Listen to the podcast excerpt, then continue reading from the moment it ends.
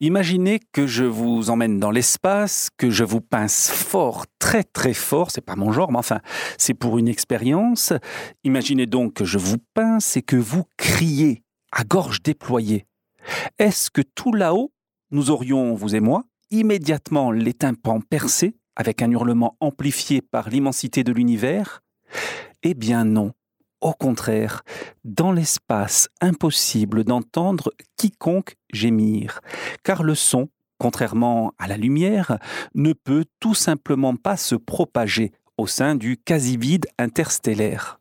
Et oui, parce que techniquement, physiquement, le son, même si on ne le voit pas, est une onde mécanique qui a besoin de matière pour exister et pour se propager par une succession de compression et de dilatation du milieu dans lequel il naît.